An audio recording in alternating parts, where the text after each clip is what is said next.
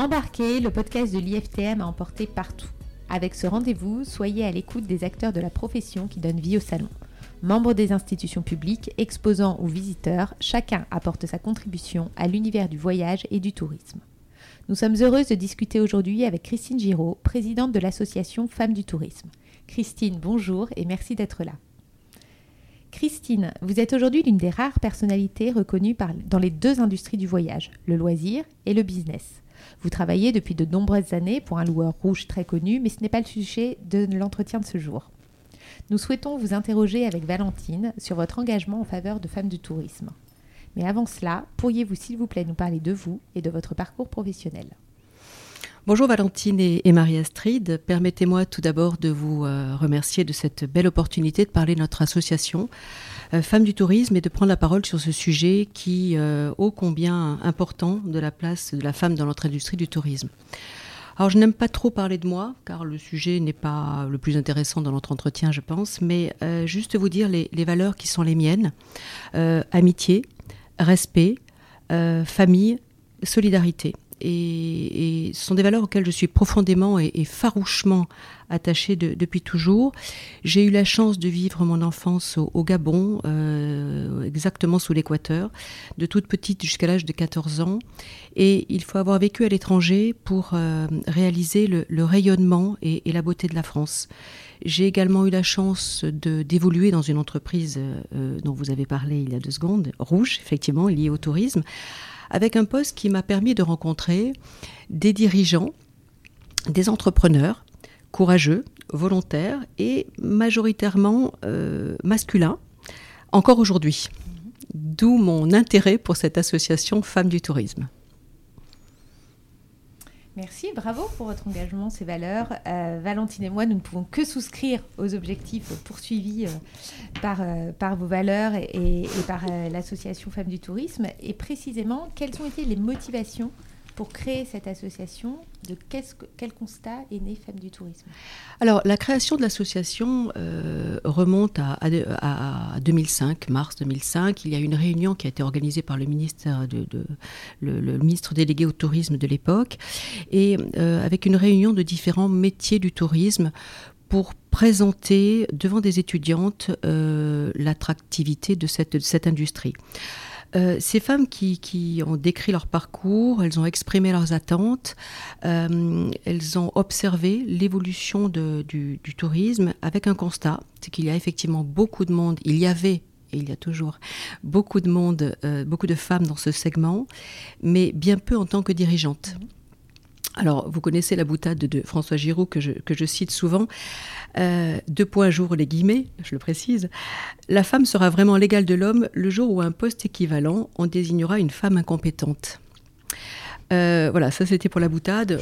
Création d'un club de femmes et puis à la fin de l'année 2005, euh, euh, création, de cette association de femmes avec une, dizaine de, dirigeantes de l'époque dans les différents segments du tourisme. Aujourd'hui, 150 membres, 26 activités différentes avec une association qui est ouverte aux euh, chefs d'entreprise et cadres dirigeantes euh, essentiellement.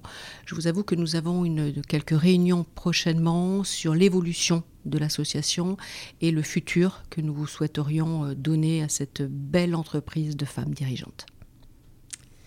Nous l'avons vu avec Valérie Bonnet dernièrement. Elle était assise à votre place le mois dernier. C'est d'ailleurs une membre active de Femmes du Tourisme. Il y a des combats politiques, économiques et humains importants à mener surtout dans la phase de sortie de crise qui s'amorce. Nous savons que vous avez l'oreille attentive du ministre Jean-Baptiste Lemoyne. Sans nous dévoiler vos échanges, que demande la présidente de Femmes du Tourisme à un ministre du Tourisme? Et quelles sont vos revendications ou tout simplement vos souhaits d'un meilleur accompagnement de l'État dans les combats qui sont les vôtres? Alors déjà, Valentine, je, le remercie très sincèrement, euh, notre ministre, je le remercie très sincèrement de toute l'aide apportée à nos adhérentes et en général aux entreprises du tourisme. Euh, on a traversé une période complexe, complètement folle et euh, je crois pouvoir dire que nous n'avions rarement eu un ministre aussi tourné, aussi proche, aussi disponible de ces, de ces personnalités que, que Jean-Baptiste Lemoyne. Euh, alors, un peu plus d'un siècle et demi s'est écoulé depuis qu'on a accordé le droit de vote aux femmes en, avril 1944. Vous me direz qu'en Néo-Zélande et en Australie, elle l'était depuis 1800 euh, et quelques. Donc on, avait de la marge de progression. Euh, blague à part, qu'est-ce que je demanderais au ministre? Exiger une égalité des chances, surtout des salaires. C'est toujours un sujet tabou, mais ça n'est pas aborder une question de mode ou un acte militant. c'est simplement discuter de l'être bien en deux mots. Et ça, c'est pas une question de genre, une question de sexe. Donc déjà, euh, une égalité des chances, une égalité des salaires. Ensuite, euh, promouvoir, nous aider à promouvoir la bonne question de l'équilibre pro et perso. Et là, pour le coup, euh, ce qui est un moteur formidable de motivation, dès qu'on est flexible, agir, agile, ce, moteur de, motivation nous a été accordé entre autres par le confinement.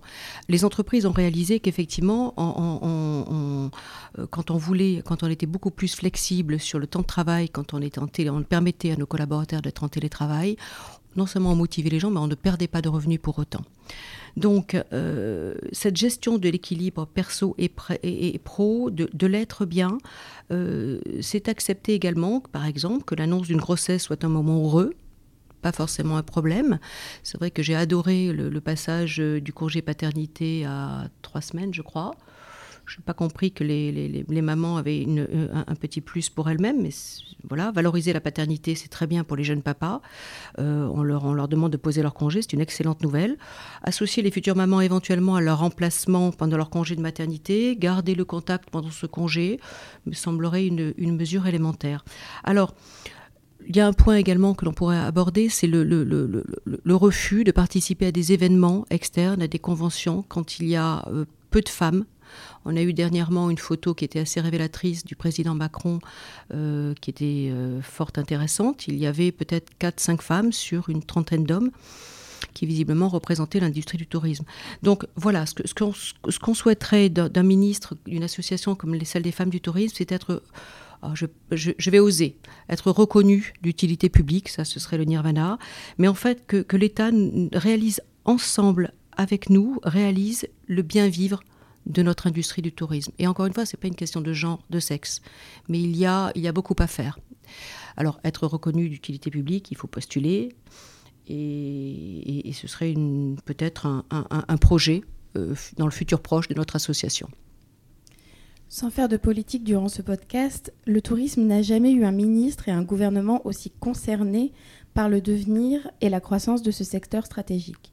Peut-être d'ailleurs est-ce dû à la crise pandémique sans précédent que nous traversons, je n'ose pas encore parler au passé. Est-ce que vous confirmez ce ressenti? Complètement, Valentine, complètement. Je, lisais dernièrement une étude sur le, Financial Times qui, euh, sur, sur, le nombre de femmes dirigeantes qui est en très nette augmentation dans le monde pour le coup, sur 2000 entreprises interrogées dans 160 pays, 57% de ces entreprises estimaient que leur organisation était beaucoup plus diverse qu'au euh, au niveau du genre qu'il y a 5-10 euh, ans. Alors ceci passe par la flexibilité du travail, bien sûr, avec le, télétravail, euh, et c'est une bonne chose. Et pourtant, le chemin à parcourir, à parcourir est encore bien long quand on sait que seulement 5% des dirigeantes dans le monde sont des femmes. Ça fait, ça fait réfléchir. Deux ans de plus sont nécessaires pour qu'une femme accède aux postes les plus hauts. Une dirigeante sur deux se dit encore victime de préjugés.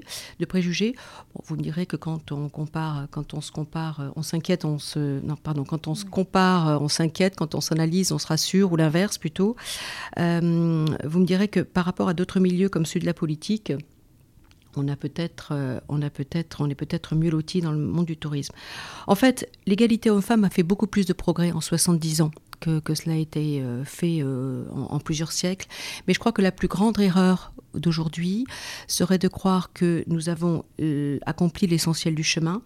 Le, grand défi de ce siècle aura été de faire que l'égalité et, de, et, pour le coup, il faudra que ça se fasse, l'égalité en droit devienne une, une égalité en acte.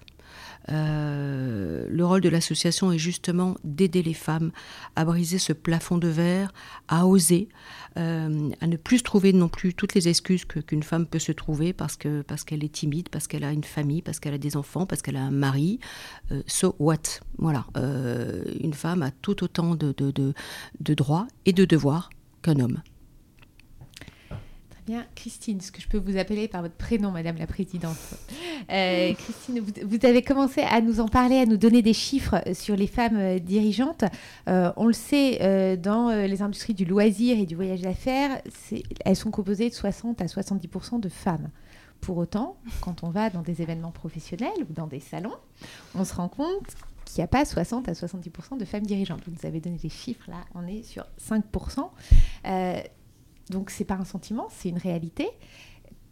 Comment est-ce que votre association peut aider les femmes du secteur du tourisme à accéder plus facilement à des postes de direction? Quelles actions vous menez euh, auprès d'elles? Alors, on a, on a, euh, on a hum, organisé un, baromètre à la fin de, l'année dernière, après le, après le, confinement et cette période de Covid, euh, parce que on a posé une vingtaine de questions auprès d'une centaine de femmes de l'association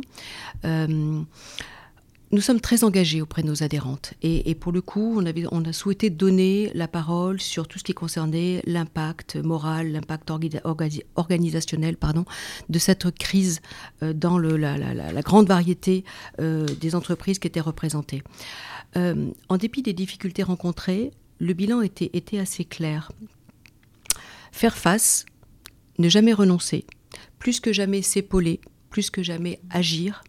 Euh, on a euh, plus de 30% des répondantes qui ont, eu, euh, qui ont déclaré avoir recours au chômage partiel avec la même proportion au télétravail, avec ou sans horaire réduit.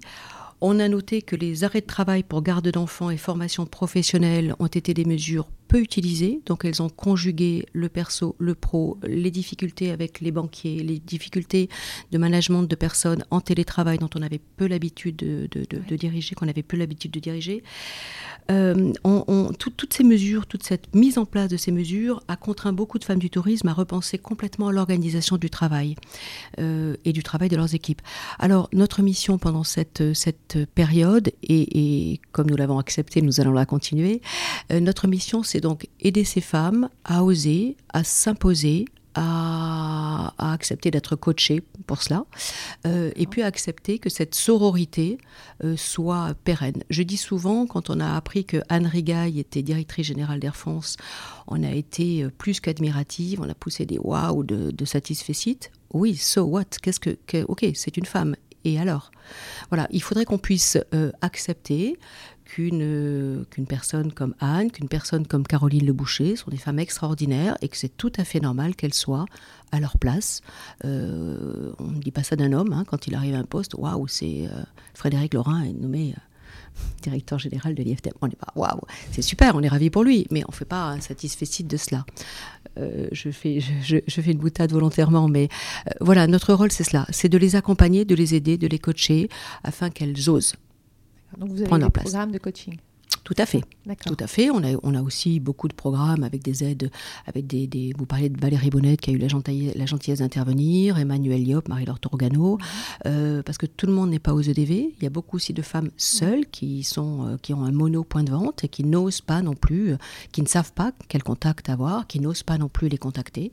Voilà, donc on fait beaucoup de networking et on aide ces, toutes ces adhérentes à, à, à se sentir sereines et à appréhender l'avenir avec, euh, avec plus de sérénité que ce que le, le contexte euh, nous l'a fait appréhender dernièrement. Merci pour ces réponses. Vous venez de le mentionner, l'IFTM vient d'avoir lieu. Nous pouvons dire que cette édition, même si elle n'a pas eu la dimension habituelle pour les raisons que nous connaissons, a été un énorme succès humain. Nous étions toutes et tous heureuses de nous revoir, de, de renouer et enfin de rompre avec l'isolement du digital. Quelle a été la participation des femmes du tourisme durant cette édition et plus généralement, le vecteur salon est-il important dans votre stratégie associative? Ah, complètement, euh, Valentine. Le, contexte 2021, vous venez de le signaler, euh, a fait de cet événement incontournable de l'IFTM euh, une réussite total. Effectivement, peut-être que les stands étaient plus petits, peut-être que les allées étaient plus larges, mais si la, la quantité n'était pas présente, forcément. La qualité l'était et nous sommes vraiment heureuses et nous remercions Frédéric Lorrain d'avoir persévéré euh, dans sa volonté de, de, continuer cet événement. Euh, incontournable encore une fois. Alors ce contexte 2021 ne nous aura pas permis, euh, comme nous l'aurions souhaité, d'animer autant d'actions que nous avons pu le faire précédemment. Grâce à Frédéric, encore une fois, que je remercie. La priorité de nos adhérentes était bien évidemment d'être présentes euh, sur leur stand, hein, de, de, l'animer, mmh. de repartir à la conquête de, marchés futurs, etc. Donc nous avons pu, grâce à deux de nos adhérentes, Emmanuel Winter et Célia Tichadel de Travel Insight, que je remercie encore, nous avons pu organiser un cocktail fort sympathique pour nous réunir. Ce fut un moment privilégié. Et nous espérons évidemment et nous gageons que l'édition 2022 nous permettra une, meilleure et une plus forte présence des femmes du tourisme. Euh, on voudrait développer encore notre association. Je vous ai dit qu'on avait un projet pour le futur. J'espère que l'an prochain, nous pourrons euh, avoir un, petit stand, un petit, un petit ou quelques moments privilégiés que Frédéric euh, nous a toujours accordés. Et il est évident que cet événement est, est primordial pour le futur de l'association, c'est sûr. Et à titre personnel, Christine, quelle est votre histoire avec IFTM Peut-être avez-vous une anecdote à nous partager? Oh, je n'ai pas, pas une, une, anecdote, heureusement. Organiser un salon, c'est toujours un, gros travail et vous êtes bien placés pour le savoir tous. Euh, mais mon, mon, coup de cœur, c'est la joie d'une lauréate euh, lorsqu'elle a gagné une voiture il y a 7, 8 ans, 9 ans, je ne sais plus, le temps passe vite. Elle a gagné une voiture à vis dans une, une, précédente, précédente, édition de, de l'IFTM et, euh, et, je ne suis pas prête d'oublier ses larmes de bonheur parce qu'elle se retrouvait euh, sans véhicule euh, et avec, dans une période difficile, compliquée de sa vie personnelle. Et vraiment, ça, ça, nous a fait très chaud au cœur. Et je ne sais plus quelle est la journaliste qui écrivait dernièrement. Et, si, on, et si l'on écoutait enfin la belle part d'humanité qui, euh, qui, est en nous. Et euh, voilà, c'est un souvenir qui me restera à jamais marqué, très clairement. Je ne suis pas sûre que ce soit une anecdote, mais voilà, c'est un souvenir émouvant pour moi. Merci. Christine, vous le savez, il y a trois piliers dans la RSE, le pilier écologique, le pilier social et le pilier sociétal. Nous avons dans cette émission une roue de la RSE qu'on fait tourner à chaque fois pour déterminer de, quel pilier nous allons parler ensemble.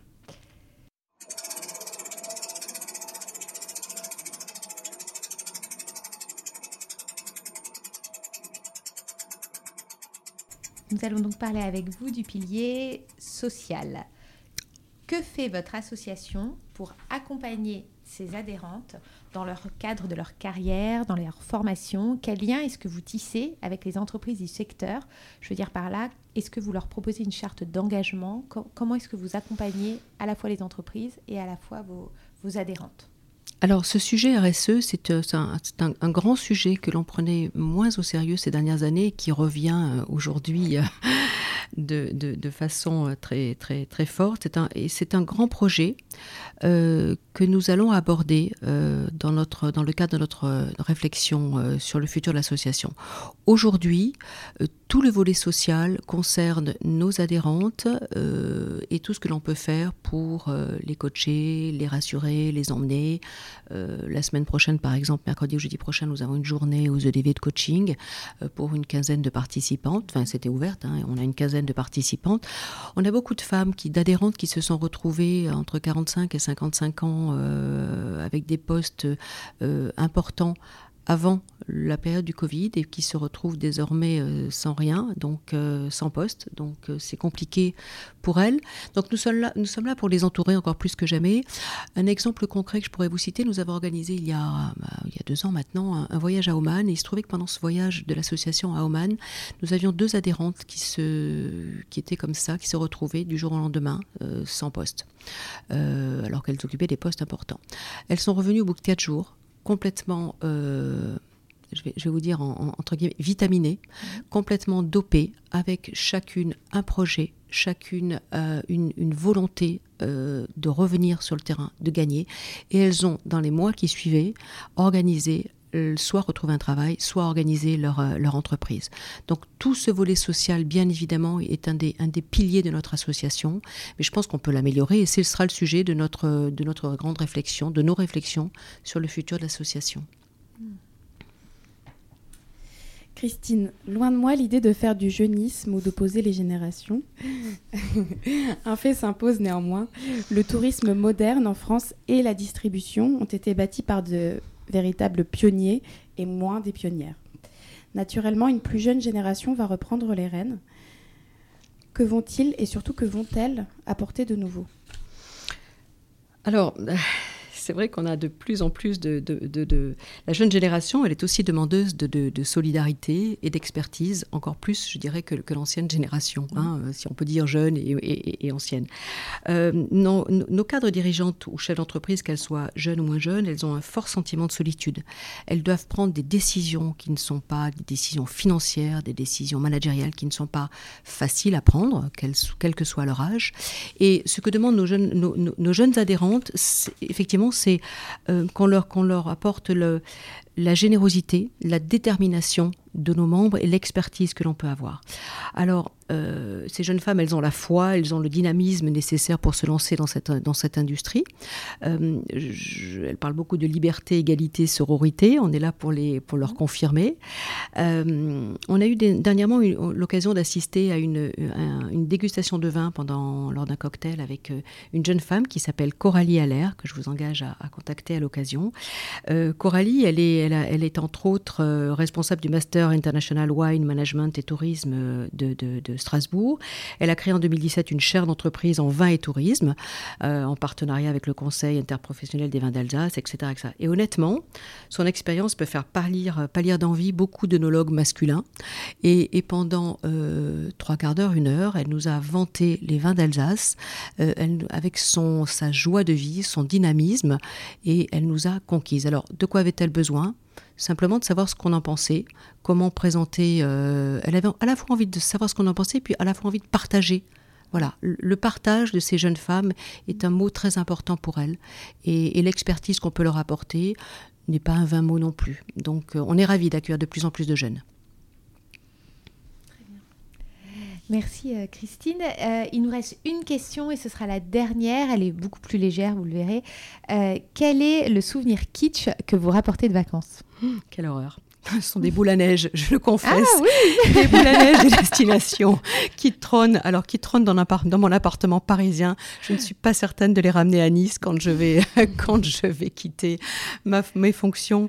Mais voilà, des boules à neige de toutes les, les destinations que je, que je rencontre. De toutes les formes aussi? Ou elles restent toutes assez non, classiques? Non, toutes, toutes très classiques. voilà, voilà, voilà la, la, base du kitschisme. Parfait, oui. Christine Giraud, un grand merci pour votre présence et nos échanges. J'invite tous nos auditeurs à partager ce podcast présenté par Valentine Desmoulins et Marie-Astrid Paternotte, réalisé sous le patronage de l'IFTM avec la contribution de l'agence Eugène Jo. N'hésitez pas à vous abonner à la chaîne pour ne rien manquer de nos prochains échanges.